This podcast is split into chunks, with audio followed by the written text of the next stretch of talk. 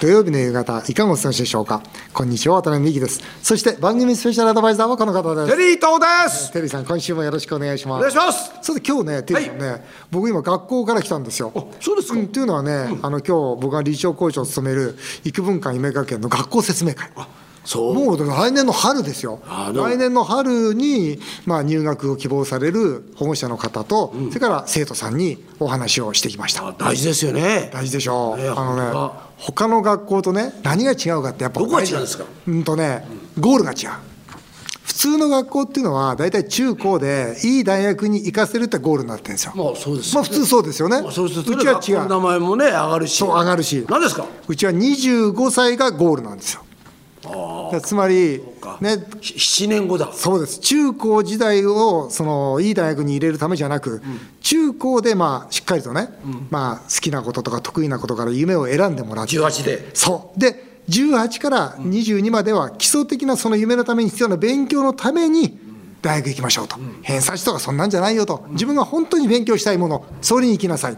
そして社会人になって3年間基礎的な経験を積みなさいとそして25歳それが君たちの人生の本当のスタートでそこからもう長寿社会ですから50年仕事を楽しみ人生を楽しみ幸せな人生を生きてもらいたいとそうか、ってことはまあそれこそ、まあ、大学卒業した後、3年ぐらいってことですかそう大学卒業して3年ぐらいでようやくね少し仕事させてもらえるわけですよだって大学出てすぐでそうですえーね、それはやっぱり雑巾掛けしなきゃいけないわけですから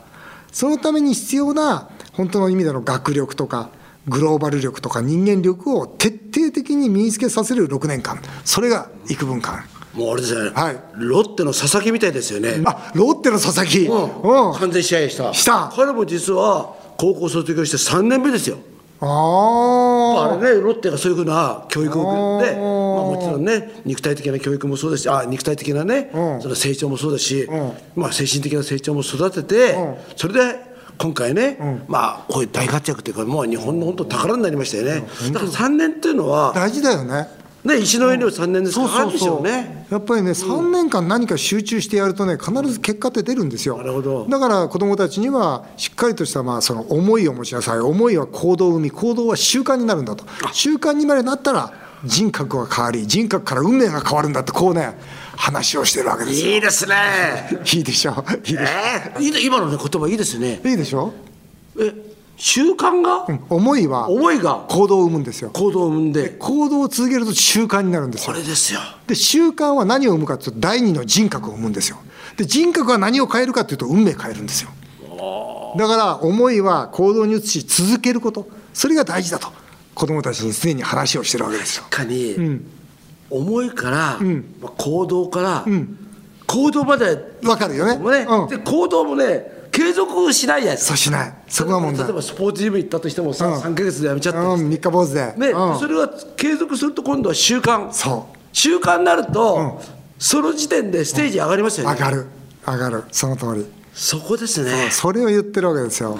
だからみんなでね夢を追いかけていこうって言うんですけど、テリーさんね、はい最近のあの小中高生の男の子、はい中高の女の子の夢は一緒なんですよえ何ですか何だと思います小中高の男の子1位ですよみんな1位だから中高の女の子1位この夢が全部一緒なんですよ何だと思います安定した生活あ素晴らしい夢は会社員なんですよだあからつまりその裏側にはやっぱり安定した生活、リスクは取りたくないとかいうことで、だから僕は今、それについて、すごいその、まあ、怒ってるというか、あのもったいないよと、だから欲持とうよっていうことで、まあ今年は彼らに欲という字を送ったんですが、せっかく生まれてきた人生なんだから、ね、その人が生まれてきたがゆえに起きるなんか素敵な奇跡を起こしてくれと、みんな奇跡を起こせる力持ってんだと。だから安定を先に取らないでくれというふうに言ってるんだけど、こんなメールも来てます、はい品川区の Y 子さん、えー夫婦の話と違い、渡辺さんの子育ての話は毎回とても説得力があります。 ありがとうございます、えー最近、娘の言葉遣いが悪くて困ってます、注意しても治りません、幾分間高校ではしつけをどうされてますかって言うんですけど、厳しいんですよ、うちは、校則厳しい。うん、僕は学校っていうのはね学び成長するための場所だと思ってるんでふさわしい服装とか態度ってあると思ってるんですよだからスカート短いじゃないですか最近の高校生、うちは1センチを短くしたら授業授業を受けさせませんえもう本当にいやなぜスカート短くするんだということなんですよ。ね、そんなこと意識しなくて勉強しろと、まあそうですでまあ、最初はその、なんていうんですか、うちの高校に入ってくると、とにかく他の高校の子たちと比べて、あまりにも厳しいわけですよ、スマホだって禁止ですから、あそうなんもでうすそう、だめなんです、スマホ持ってると、授業に集中しないんで。ということはスマホをどうするんでスすかマホはね持ってきたらあの預ける担任に預けるんですで帰る時に担任からまたもらうという仕組みなんですけどいいですねそうなんですそれの方がいいですねだけどねその毎年卒業するときに、この学校に入ってよかったかといい学校だったかっていう質問をアンケート取るんですねもけもちろん無記名でこの間もそうですけど93%以上の子がよかったって答えるわけですだから僕ねこのねあの Y 子素さ晴らしいん Y 子さんに言いたい、あの子供厳しくするというか厳しくしなきゃダメだと、うん、甘やかすことが愛ではないと、うんやっぱりここはダメっていう線をちゃんとね引いてあげることですよ確かにスマホ中毒ってありますよね、本当ですよだだってからもうなんかスマホがないともうな何していいか分かんないっていう、だって高校生今スマホ何時間やってるか知ってます平ない均です3時間30分ですよ3時間30分スマホやってる暇があったら、ね違うことやれば人生変わるよとそうですようん、スマホはもうとにかく手放そうよっていうことを、まあ、僕は生徒たちにはもう繰り返し言ってるんですよね、えー世田谷区の神田さんです性欲が強い営業マンの大ファンですって、ね、こう性欲が強い営業マン時々出てくるんだ最近なこうやってな先日の石田純一さんの、えーゲストを楽しく聞きました石田さんに悩み相談をしている時性欲が強い営業マンに子供が3人いると聞きびっくりしました、どんな子育てをしているのか聞きたいですはい性欲強い営業マンどういう子育てしてるんですか君ははい、私は応援団出身ですので知ってるあの礼儀挨礼儀拶は挨拶うんは厳しくやっておりますし、朝とか押すとか言うのいやいやもうもう言わないのはい、あそこはおはようございますですけ どちゃんと挨拶はというところやってますし、まあ、あと私あの携帯でいろんな悪事がよ妻にバレたという経験があるので、まあ、その暗証番号管理の大切さとかで すねそこはもうちょっとこんこんと。エディさん、はいまたわけわかんないこと言って ますよ何言ってんのえーさて CM の後はテリーと大社長への道ですぜひお聞きくださいそれではテリーさんタイトルコールお願いします笑顔で突撃テリーと大社長への道テリーさんが私から経営を学ぶテリーと大社長への道このコーナーがきっかけで誕生したワタミとテリーさんが組む唐揚げの天才は全国100店舗となりましたこの春からは唐揚げの天才はお弁当の天才にパワーアップと銘打ちのり弁やカレーをはじめとしたお弁当メニューを続々と投入しておりますえーホットモットやオリジン弁当といったお弁当市場を意識しております、はいいいですテリーねさん、えー4月からお弁当メニュー、続々と登場してますがいかがですかいやもうね美味しいは美味しい美味しいの美味しいあとね、お客さんが喜んでくれてる喜ぶ僕ね実はあのもう気になるんで、よくお店の前とか通るんですよ、はい例えば上野毛のお店なんかも、はい通るんですけども皆さんね、はい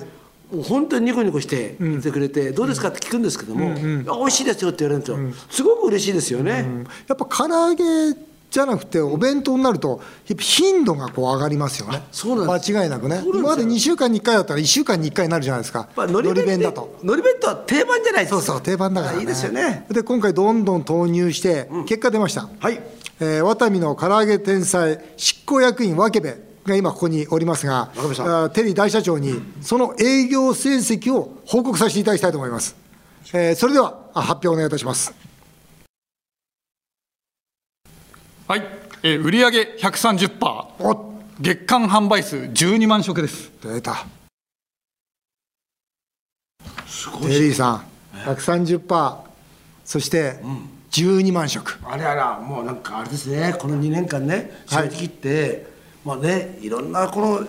ね大変な思いがあったじゃないですかその中でもね、頑張ってこのなんかいや右肩上がりになってきましたねあの今まで唐揚げ中心だったんですが、はい今回のり弁っていう新しい味を入れまして、はいお客様がこう使う頻度が増えてると思いますやっぱしはい、はいであとのり弁っていうのはこういろんなおかずがあるんで飽きずにずっと楽しめるっていうか、あそうだね、はい白身魚もあったしねちくわもありうん唐揚げも乗せられるんでそうなんだよね、あそうタルタルソースが良かったよねサルタルソースも非そ常にうなんですよきタルタルソース入れるとか感じ変わるよねそうですねそうなんですよ、このコロナ禍で、はいマーケットは確かにその唐揚げのマーケットって2倍になってるんですよ、でもお店は3倍になってますから。あそう数がいろんなねところそういろんなチェーン店も始めてるし、そうすると黙ってれば30%売り上げが落ちるわけですよ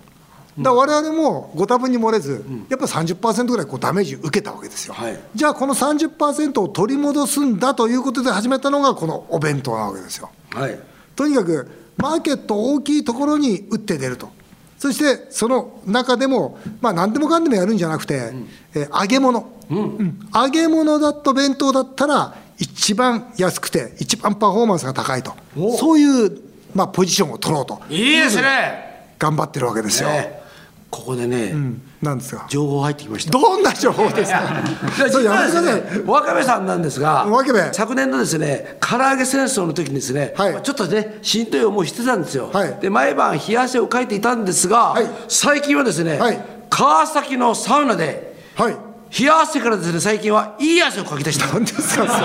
かそれ 何ですかそれいやそれをその情報って面白いですか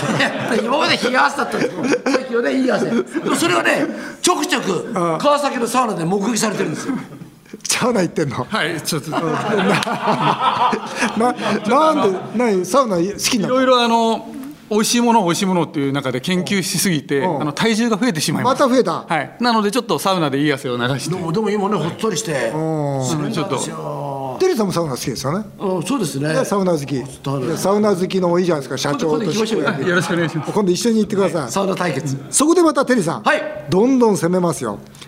今回はですね5月からですねおまた新メニューが登場します嬉しいですねさあ、あー渡部君、はいこのどういう商品が出るか、ちょっと説明をしてください。はい、えー今回カキフライ弁当ですやったあの広島県産の牡蠣にワタミの特製タルタルソースをかけて召し上がっていただきますお店で揚げたてなんでとってもジューシーなんでー僕実はは23日前にい、うんカキぐらい食べました いやそのぐらい好きなんですよあ、そっかそんな実はってもったいぶることが。 いやいやいやいやいいじゃん食べそうなんですなんで食べるほどのことじゃないじゃないですおか。楽しみよいただきますはい、いただきます。ああったかいうわ、これうまいわ。うーん。いいね。大きいからね。はいおおいしいこれ粒小さくしちゃダメだよ途中で。わかりました見張りますしっかりとほっとくとさ、ほっとくと小さくするんですよ、うちの社員。もういろんな理由つけて。もうこれじゃなきゃダメだよ。やっぱはいこの大きさじゃないとお客様やっぱり喜んでくれないよ。うんこれならもう大満足だわ。うん。それからもうもう一つ新作唐揚げ。どうこぞちら唐揚ちょげい新。辛ネギという商お品うおがうおうおう。程よい辛さとすっきりした酸味で、はいはいご飯にもお酒にもとっても合う初夏をイメージした唐揚げの味になってますこのね、この形容詞覚えてきたんですよ、ちゃんと。記憶してきてますよ、こいつ。 えらい、えらい。程よい辛さ。ネギが美味しいまずはいシャキシャキのネギシャキシャキいいねうんちょっとねあほんと美の味しい針みたいにねこう、はいこのなんなん切ってねああいいなこれこの辛ネギはいいね。これネギはこれずっとこういう形でもうパリパリでいられるの。はい、こられれしっかりあの水にさらしてやりますので本当。はいで何お客様オーダー入ったら。オーダー入ったら、はい、そそこからへーいいね。うん、いい商品だ。 これうまいわはい美味しいテリーさん感動してます。テリーさん感動してます。今まで一番好きかもわかんないあいや本当に僕は赤からが一番好きだったんですあ。ようん。赤から抜きましたねこのエビチリソースみたいな。そうですねエビチリを最初イメージして、そうだね、はい、作エりビまチしリソースみたいなイメージでいや僕もあるよあのテリーさんと一緒、もしかしたらこれ一番二番に好き一番いいですよね、結構いいネギがね、、はいいなるべくねネギネギを多めにしてください承知僕は普段ネギをって言われてますからね えーということで、金井の天才は、お弁当の天才にパワーアップさせていただきました。ぜひ、お近くのお店に足を運んでいただきたいと思います。さて、今回もたくさん経営相談のメールが届いております。相談にお答えしながら、テリーさんと一緒に経営とはを考えていきたいと思います。大豆食品メーカー経営の Z さん。渡辺さん相談です、えーコロナやインフレで取引先と今まで通りの取引をしてもらうのが大変ですドライな形で取引を打ち切られてしまっています日頃から多少は接待費や交際費にお金を使い人間関係を作ることも大事なのでしょうかっていう質問なんですけど、これ僕は Z さんに言いたいのははっきり言って必要ないと,、と思います、あのー大豆食品メーカーさんならばやはりあのー最大のあのーまあ、取引先との関係づくりってのはやっぱ商品力なんですよね。だからそのあなたの会社の商品を扱いたいと思わせることが一番大事なことであって、まあ、人間関係大事じゃないとは言わないですよ、えーでもこれはあー最優先ではないと思うし接待費や交際費で作った人間関係は所詮長続きしないですよ、うんやっぱり王道でいくべきですよね経営は 素晴らしいですね そうでそうでしょいやいやその通りだと思いますよ、うん、 Z さん、ね、接待費、交際費に向かわないでいただきたいなと思います。それよりも商品開発、えー王道を言っていただきたいと思います。えー目黒区のイタリアン経営、えー匿名希望さんです。緊急融資で借りたお金が目減りして、売り上げが回復していません。今、店を閉めたら大きな借金が残るだけです。進むも地獄、戻るも地獄。経営者は冷静に、こんな時何をするべきですか。重いね。これ結構こういう方ってお多いですよね重いけどこの間うちにねフランチャイズなんかもそうなんだけどもこういう相談も本当にみんなそういう状況だねそうですよね、僕はねこれ冷静にね、そのもちろんそのイタリアンレストランをいい店にするっていう努力はする前提なんですがその上で客観的に自分の店を見て売り上げが戻るか戻らないのか戻るんだったらどのぐらいなのかということをしっかり判断することですよね。それは本当に辛いかもしれないけどもでもその上にえーその決断判断のもとにその仮説を作って、まあ、例えばプラン A 潰すその時最大負債はいくらでどういう形でこの最大負債を返すのかとかいうプラン B とかそれからプラン A とかでプラン B は手元資金がいくらいくらになるまでは続けてそしてその段階で潰すことによって被害はこれだけに抑えるとか、要するにその冷静に客観的に自分の会社を判断した上で最悪のシナリオを描いてその中で今全力を尽くすっていうのは僕正しいと思うのね、うんあのこれは本当にねこういう方最近本当に増えてますわこういう方って例えば、